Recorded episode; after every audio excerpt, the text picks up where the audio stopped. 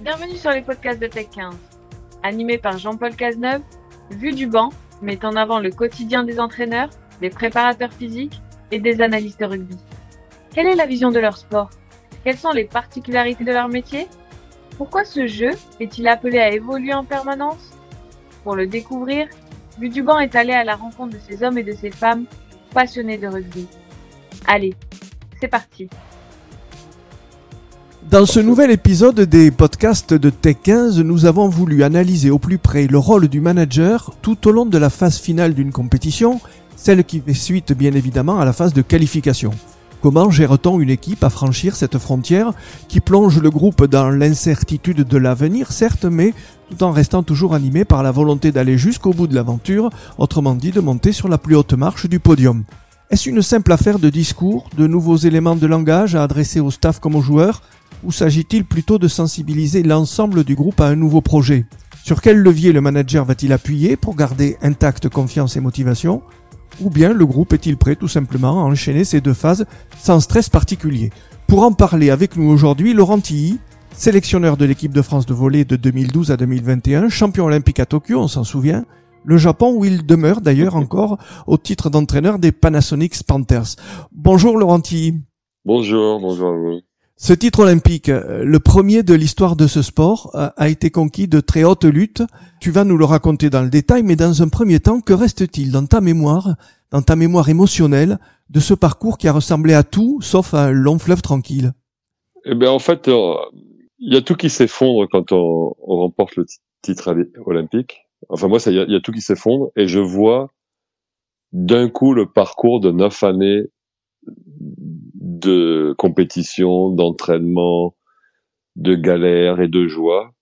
Pour arriver à un titre olympique, j'ai l'impression qu'il faut que toutes les étoiles s'alignent, qu'il faut maintenir le cap, qu'il faut louvoyer un peu euh, en fonction des, échecs ou des, ou des victoires.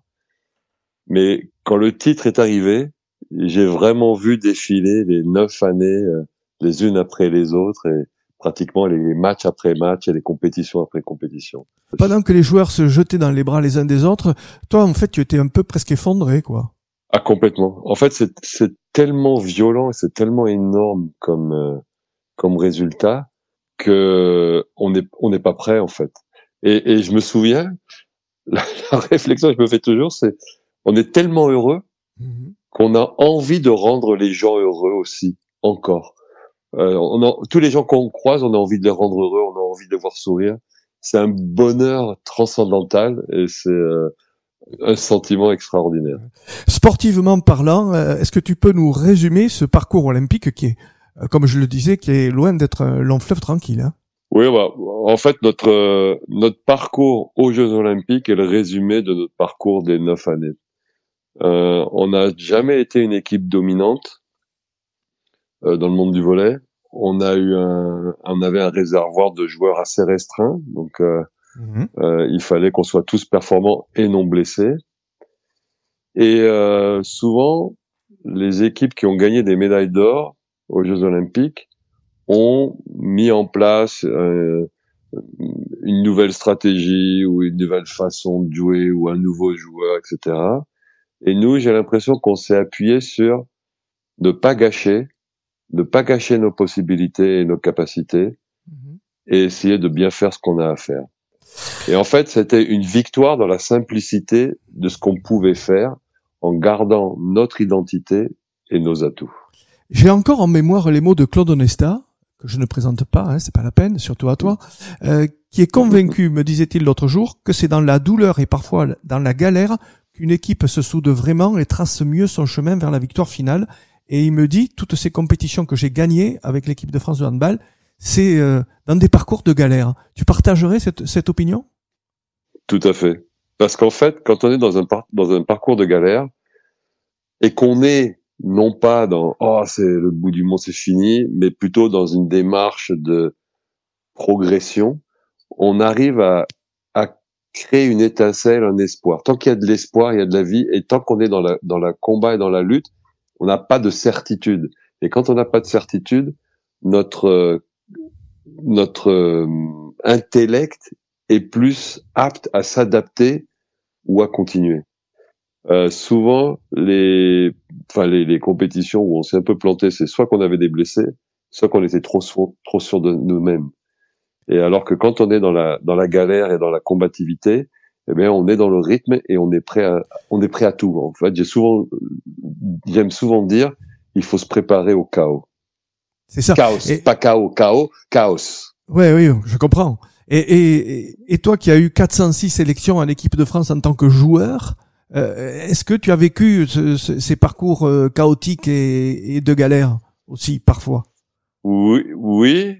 Et c'est là où on a fait des médailles parce qu'on s'y attendait pas. Mais là où on voulait faire des médailles et qu'on était un peu trop sûr de nous-mêmes, on n'a pas fait les résultats qu'on voulait.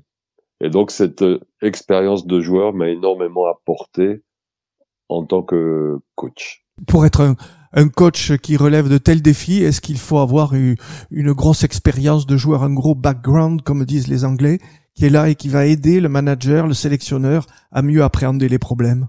Je crois qu'il n'y a, a, pas de vérité, mais moi, en ce qui me concerne, ça m'a beaucoup aidé parce qu'en fait, euh, j'essaye d'avoir le détachement d'un entraîneur et du coach, mais en même temps, j'ai en moi les 21 années de volleyball professionnel et mes 400 sélections en équipe nationale et, et, et, en fait, je suis dans le même état que les joueurs. Donc en fait, je les comprends, je ressens, j'ai le corps qui, qui, qui a les mêmes euh, les mêmes réactions que celui des joueurs et je pense que je l'utilise pour euh, me détacher, pouvoir mieux conseiller ou mieux diriger.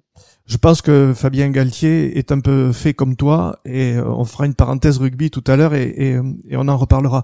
Comment tu as fait basculer tes joueurs de la phase de qualification sur ces JO de Tokyo à, à celle du sprint final la, la frontière dont je parlais tout à l'heure, comment tu l'as fait franchir? Cette frontière-là, c'est vraiment une période, mais j'appelle ça une période grise. Euh, c'est une période d'attente, mais c'est aussi une période d'excitation parce qu'on est sorti de la poule, donc il y a une certaine un certain soulagement et en même temps il y a une certaine excitation parce que on sait que chaque match est coup près.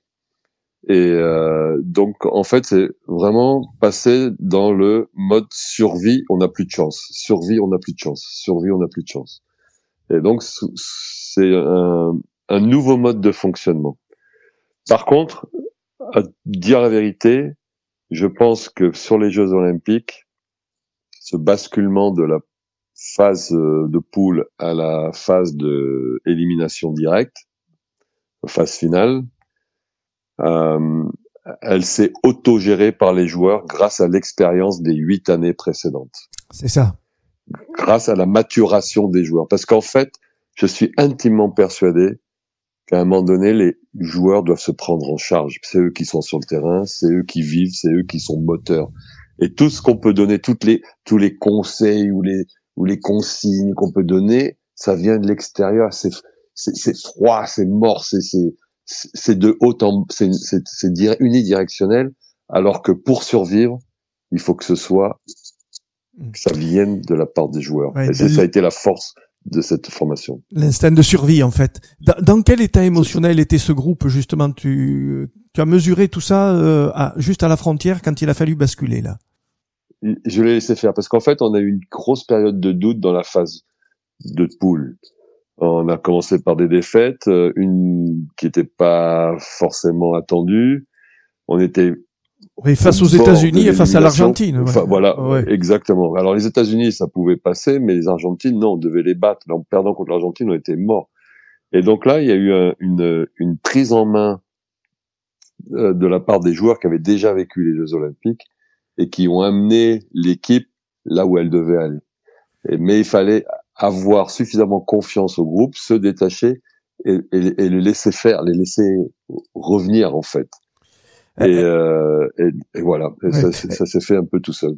Alors à, Tokyo, euh, pour ces JO, est-ce que tu avais fait appel à un préparateur mental pour euh, pour le groupe ou pas? Non, j'avais fait euh, sur les deux trois ans avant. là, j'avais moins à faire. J'avais pas fait intervenir un, préparateur mental. Dans ce genre de situation, on s'appuie toujours sur certains joueurs en particulier. Qui c'est qui prenait la parole dans le vestiaire? Alors en fait, la, la parole dans le vestiaire, euh, c'est surtout moi qui l'avais. Et par exemple, euh, après notre première défaite contre les Américains, j'ai eu des mots assez durs. On a eu un débriefing à chaud, puis un débriefing à froid. Euh, ça a été assez euh, assez dur comme euh, comme débriefing. Et alors que la débriefing après l'Argentine où on était complètement éliminé, je pensais que je n'avais plus de rôle à, à c'était pas mon rôle d'intervenir, mais c'était aux joueurs à se prendre en charge. Et donc on les a laissés euh, s'auto-réguler.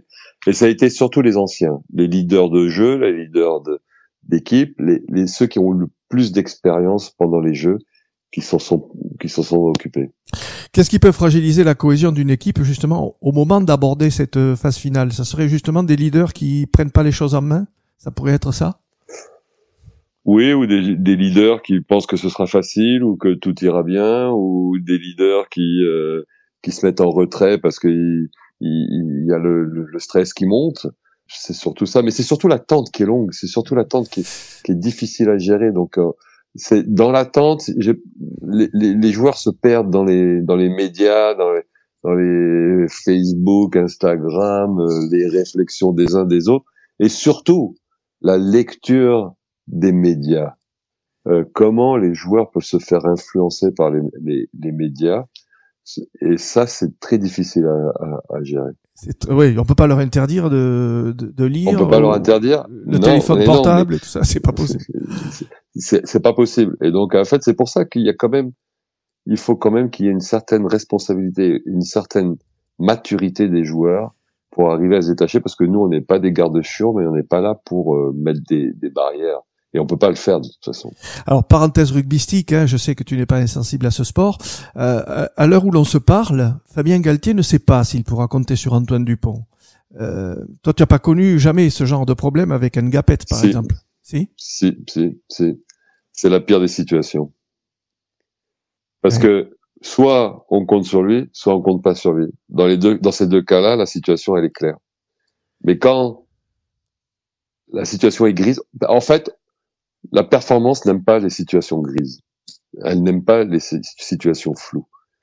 Oui, quand tu dis quand tu dis gris, quand tu dis période grise, ça veut dire que c'est flou et qu'on n'a pas de on perd ses repères, c'est ça. On ne sait pas s'il va jouer. Oui, non, on ne sait pas quelle décision prendre. Ah. On ne sait pas s'il va jouer, on ne sait pas s'il peut pas jouer, mais on va pas prendre le risque de s'en passer, mais on peut pas prendre le risque de de, de, de le mettre de, de, le mettre à l'écart. C'est ça cette période grise. Et il faut mieux trancher vite ok, il est apte, il y va, il se reblesse, bah tant pis, on a joué le coup, ou euh, voilà. Mais c'est toutes ces incertitudes là qui font douter, qui font cogiter, qui font qu'on perde de la qu'on perd de l'assurance. Oui, alors Ngapet, alors lors de ces JO de Tokyo, tu as dû le surveiller de près comme comme le lait sur le feu pour que surtout il se blesse pas, par exemple. Voilà, c'était la consigne de, pour, mon préparateur physique, euh, Christophe Keller. Pas de blessure. oh, il y en a peu dans le volet. Euh, Hein? Ah si, ah non, on en a beaucoup. Par exemple sur les championnats, par exemple sur les championnats d'Europe un an avant en France, oui. la demi-finale contre les Serbes, on perd 3-2. Il y a Kevin Kelly qui se blesse, Julien Linel qui se blesse, Thibaut Ressort qui se blesse, trois joueurs majeurs qui se blessent. c'est difficile. Et Arvin Gepet, c'est arrivé sur les championnats du monde précédents en 2018 ou les championnats d'Europe en 2017. Donc quand la star se, se, se blesse, et qu'on veut, on le garde parce que on espère qu'il va jouer. Euh, voilà, ça c'est la période un peu, un peu, un peu difficile, un peu plus compliquée. Une période grise. Donc tu te mets un peu à la place de Fabien Galtier en ce moment, quoi. Tout à fait. et, je suis curieux de ce qui va se passer. Oui, tout à fait. Euh, les, les, joueurs s'attendent euh, à vivre quelque chose de, de différent. Hein. Je, euh, je, je, pense en particulier aussi à ceux qui ne vont pas beaucoup jouer ou pas jouer du tout d'ailleurs. Est-ce qu'il faut les mettre de côté? Est-ce qu'il faut les garder dans le groupe, les, les, inclure, les motiver aussi? Comment ça se passe là? Au volet, on est on est tous sur le terrain. On est 14, on est 14 sur la feuille de match. C'est vrai qu'au rugby, il y a ceux qui sont sur le terrain, il y a ceux qui sont sur le banc et puis ceux qui sont en tribune. Euh, ils doivent faire partie de l'équipe et s'ils ne font pas partie de l'équipe, s'ils n'ont pas cette cet enthousiasme, euh, ce serait dommage. Euh, je pense que la motivation, elle est auto, enfin, elle va de soi entre guillemets. Surtout sur des matchs coup près comme ça, parce que euh, on sait que si on gagne, bah ça continue. Si on perd, c'est fini et voilà. Et après, on, on, se voit plus. Donc, je pense que la motivation, elle est, elle est vraiment euh, à 100% à ce moment-là. Ouais, il faut cultiver ce, tellement... ouais. ce, sentiment de survie. En, en, tant que manager, est-ce que tu as ressenti que ton équipe était à un moment animée d'une détermination hors du commun, qu'il y avait probablement une affaire de destin qui était en train de se jouer, que rien ne pouvait lui arriver? À un moment, tu as mis le doigt dessus et tu t'es dit, ça y est. Oui, mais quand on le voit, on se dit, oh, surtout ne pas le dire parce qu'on a peur que ça disparaisse. et on a toujours peur de, de, de, dire un mot de travers ou de faire un entraînement de trop ou de donner des consignes de match trop compliquées ou trop simples. Euh, mais c'est vrai qu'à partir, en fait, à partir du moment où on est passé, on a basculé dans les phases finales, euh, moi, j'ai l'impression que mes joueurs n'avaient plus la pression, sauf peut-être pour le, la demi-finale contre l'Argentine. Que, en fait, on jouait sans penser au résultat, mais qu'on jouait pour jouer. On jouait comme on pouvait le faire. Et donc, on a réussi à inverser la pression sur tous les matchs. Parce qu'à un moment donné, on était plus, plus solide mentalement et qu'on ne pensait pas au résultat, mais qu'on pensait qu'au plaisir de jouer et de faire le prochain point. La pression inhibe le joueur. Hein? La pression ah, inhibe le joueur. D'accord. Oui, oui. Surtout sur les moments chauds. Les, les, les, les fins de set, pour nous, en ce qui concerne les fins de set ou le tie break, etc., on a toujours réussi à inverser la tendance parce qu'on est on jouait sans pression euh, une fois qu'on était sorti des poules. Et donc à partir de la demi-finale, tu t'es dit mon équipe est devenue un écosystème à part entière, autonome, autodéterminé, prêt à renverser les montagnes. Exactement. Ah, ah, oui, exactement. Ce que Pierre, de, Pierre Dantin, qui est euh, vice-doyen de la faculté mmh. des sports d'Aix-Marseille et que tu connais peut-être, qui dirige le laboratoire de psychologie du sport, euh, appelle la, la, communauté de destin. À un moment, euh, la communauté d'objectifs, c'est-à-dire devenir champion du monde ou champion olympique, se transforme en communauté de destin, c'est-à-dire que tout le monde est sur la même longueur d'onde pour aller jusqu'au bout. C'est ça que tu as ressenti? Tout à fait. Et la sélection a été faite pour ce, en ce sens-là. C'est-à-dire que la sélection devait être faite non pas pour les individualités et non pas pour les meilleurs joueurs, mais que tout le monde accepte les qualités et les défauts de chacun pour un seul objectif, faire une médaille aux Jeux Olympiques. S'oublier au profit du collectif. Tout à fait. Et que ce soit les titulaires ou les ou, les remplaçants. Les remplaçants. Et, et, donc la, c'est vrai que la sélection et le groupe a été construit pour ça et uniquement pour ça parce que à un moment donné le le le, le résultat de l'équipe va aller avec l'état d'esprit collectif, avec la bienveillance collective, avec l'amour collectif. Et si on n'a pas cette, euh, cette cinquième dimension, on peut pas faire de résultat. Je ne vis pas à l'intérieur du groupe de l'équipe de France en ce moment, bien évidemment, comme des millions de Français, mais on a quand même le sentiment que c'est ça qui est en train de se passer à l'intérieur de ce groupe et que ça pourrait le porter encore plus loin. Tu le ressens aussi, toi, comme ça? Oui, oui. Bah, quand je les ai côtoyés, euh, quand j'étais allé les voir au Japon jouer à Nagoya, c'est exactement ce que j'avais ressenti. C'est cette euh, cette union et cette détermination dans, dans, dans l'objectif final. Je reviens sur les JO. Euh, tout ce parcours, donc, il est à l'image de la finale qui nous a offert un scénario totalement dingue. Hein tout à fait. tout à fait. ouais, émotionnellement, euh, c'était dur à vivre hein, quand même pour un téléspectateur comme moi, par exemple. c'est gentil. Mais je te rassure, pour moi aussi sur le terrain, parce que quand il a fallu que j'écrive la rotation de départ du tie break, j'avais les mains qui tremblaient. Non, c'est vrai que euh, comme quoi le destin, ça, ça se joue à, pas grand chose. Juste une, remarque, les Russes sont archi favoris. Euh, premier set, on est dominé 22-18. Ouais. Les Russes, nous on attaque, les Russes défendent et font le point, donc ils sont à 23-18. Et là, Deus ex machina, l'arbitre dit, hop, faute de pied de l'attaquant de 1 mm sur la, sur la ligne. Et effectivement, il avait mordu. Donc, le point, au lieu de faire 23-18, ça fait 22-19. Et ce point-là nous fait gagner le premier set. Et nous fait gagner le deuxième set. Un point. Un point. Et euh, puis les Russes nous regagnent euh, troisième et quatrième parce qu'ils reviennent à leur niveau euh, oui. domine. Et, et, le tie break, on part alors qu'on est mené 3-0 et 4-1. On a trois points d'écart au tie-break à, à 7-4, ce qui est énorme. Et là, on se met à jouer sans faire de faute et on passe devant les Russes et on gagne. Et, Ngapet est, au sommet de sa de son talent. Tout à, fait. À ce moment-là. MVP quand même, hein, et MVP des, des, Jeux Olympiques. Ouais. Euh, si, si, si je t'ai bien compris depuis le début de notre entretien, un sélectionneur n'a pas un logiciel tout prêt pour gérer la conquête d'un titre. Il faut s'adapter en permanence. Je pense que c'est ça. Il faut avoir une ligne directrice, c'est-à-dire euh, moi ma ligne directrice, et, et, une ligne directrice très simple. Avant de performer aux Jeux Olympiques, il faut que tous les ans on monte sur un podium. On a en, volet, on a deux à trois compétitions par an. Il faut tous les ans au moins monter sur un podium parce que c'est en s'habituant à faire des podiums qu'on va euh, s'habituer à vivre des finales et gagner euh, peut-être les Jeux Olympiques. S'habituer à gagner, quoi. Et voilà, s'habituer à gagner, euh, responsabiliser les joueurs, enfin avoir une hiérarchie et responsabiliser les, les joueurs et faire confiance aux joueurs. Je ne suis pas à un moment donné, je voulais faire un peu à l'anglo-saxon, ce que font un peu au rugby, c'est-à-dire euh, gérer les joueurs statistiques, autant, euh, etc. Et je, au volet, j'y arrive pas. Et je préfère euh, faire à l'instinct et coacher à l'instinct et, et, que mes joueurs jouent à l'instinct. Priorité. Le volet aussi, c'est un sport. Priorité à l'instinct, travailler l'instinct, travailler euh, des, des, des, réponses semi-automatiques pour que les joueurs soient complètement libérés du stress et, et, et, et, de la voilà de la peur. Priorité à la relation humaine, en quelque sorte. Aussi, aussi. Avec ce groupe d'équipe de France, j'ai beaucoup appris à, à manier l'humour, à prendre sur moi aussi. Mais je pense qu'on fait passer beaucoup plus les messages. Euh, sont importants et ils passent mieux aussi. Un peu d'humour, un peu d'autodérision, moi y compris. Et le moment choisi est important.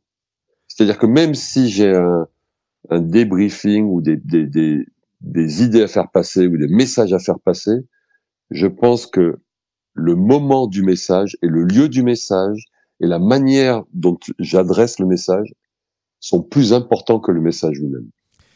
Et pour, et pour ça, il faut garder un petit peu de recul et de hauteur par rapport à la vie du groupe, quoi, pour, pour justement analyser le bon moment, quoi. Exactement. Le, il faut pas se précipiter en dire ah voilà. Il faut pas, il faut avoir suffisamment peut-être d'expérience de bouteille ou j'en sais rien, mais ne pas se précipiter sur euh, sur, la communication. Il faut, il faut prendre le temps. Et je sais que c'est un peu contraire au, au, temps actuel où il faut des réponses de suite. Euh, euh, non, il faut prendre du temps et, et choisir le bon moment. Dans le volet comme euh, comme dans le rugby, il y a des datas qui prennent de plus en plus de pouvoir ou pas? Ah nous on est oui oui, euh, je pense qu'on est ça fait 20 ans, 30 ans qu'on est inondé de data. On analyse toutes les actions de jeu, toutes les balles touchées, la qualité de la balle. Donc en fait, il y a comme tellement de data qu'on pourrait se passer passer son temps à regarder les datas. Mais en fait, le data, à un moment donné, il a aucune valeur parce que même si Ngapet, par exemple, il a des mauvaises entre guillemets notes ou data, il sera quand même sur le terrain parce qu'il a une valeur ajoutée humaine, de confiance, de combativité, de leader. Et donc, il faut se méfier des datas. Il faut les utiliser pour l'entraînement, pour progresser. Mais les datas pendant un match sont complètement différents. Mais un leader même un petit peu fatigué ou euh, un peu blessé ou pas à son niveau habituel, il faut le laisser dans le groupe. Il, faudra certainement le laisser plus longtemps que les autres. Comment se passe ta vie au Japon avec les Panasonic Panthers?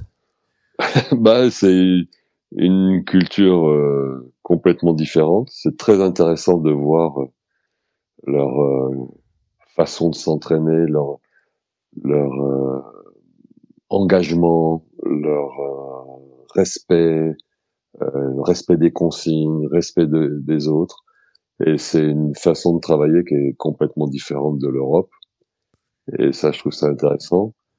Après, au Japon, le, le volet, euh, pour moi, c'est la NBA du volleyball. On a les mêmes structures, les mêmes conditions. J'ai, un gymnase de trois terrains, j'ai 10 adjoints, j'ai j'ai 20, 20 joueurs, 18 joueurs, alors qu'en France c'est 12 et 14 joueurs. C'est c'est complètement différent et c'est ça qui est enrichissant parce qu'on essaye de j'essaye de performer avec une nouvelle culture, une nouvelle façon d'entraîner. J'ai toujours le barrière de, la barrière de la langue qui est frustrante parce que je, je décidément j'arrive pas à apprendre le japonais, mais c'est très très intéressant. Et tu es auréolé d'un titre de champion olympique à Tokyo, donc sous leurs yeux. Donc aujourd'hui, tu as une aura probablement qui est conséquente. Ah, c'est le, le retour est incroyable. En plus, Panasonic, Panasonic c'est un partenaire des, de, du comité olympique du, du CIO. Euh, donc oui, c'est vrai que ce titre-là m'aide bien. Il y a un retour. m'aide bien. Il y a un retour. Il y a un retour, un retour d'image. C'est pas ça que je voulais dire. Il y a un retour en France ah. qui est prévu? Ah pardon. Euh, je sais pas encore. Là, je suis en fin de contrat. Euh, c'est ma, normalement ma dernière année mais on va voir si on continue ou pas. Il faut que ça, faut attendre quelques mois encore. Est-ce qu'on peut imaginer que Laurent Tilly revient à la tête de l'équipe euh, de France de volleyball? Euh, je, je, sais pas. euh, bah, pas, pas, pour, pas pour le moment, non. D'accord. Bon, en tout cas, merci Laurent d'avoir participé à ce podcast et, et merci aussi de nous avoir dévoilé les nombreuses facettes du métier de sélectionneur. Merci beaucoup. Et, à très vite. Merci beaucoup. Au revoir. Merci beaucoup à toutes et à tous d'avoir écouté notre podcast. Celui-ci vous a plu? N'hésitez pas à le partager et à vous abonner sur les réseaux sociaux de Tech15 pour ne louper aucun épisode. Vue du banc vous retrouve très vite avec de nouveaux invités.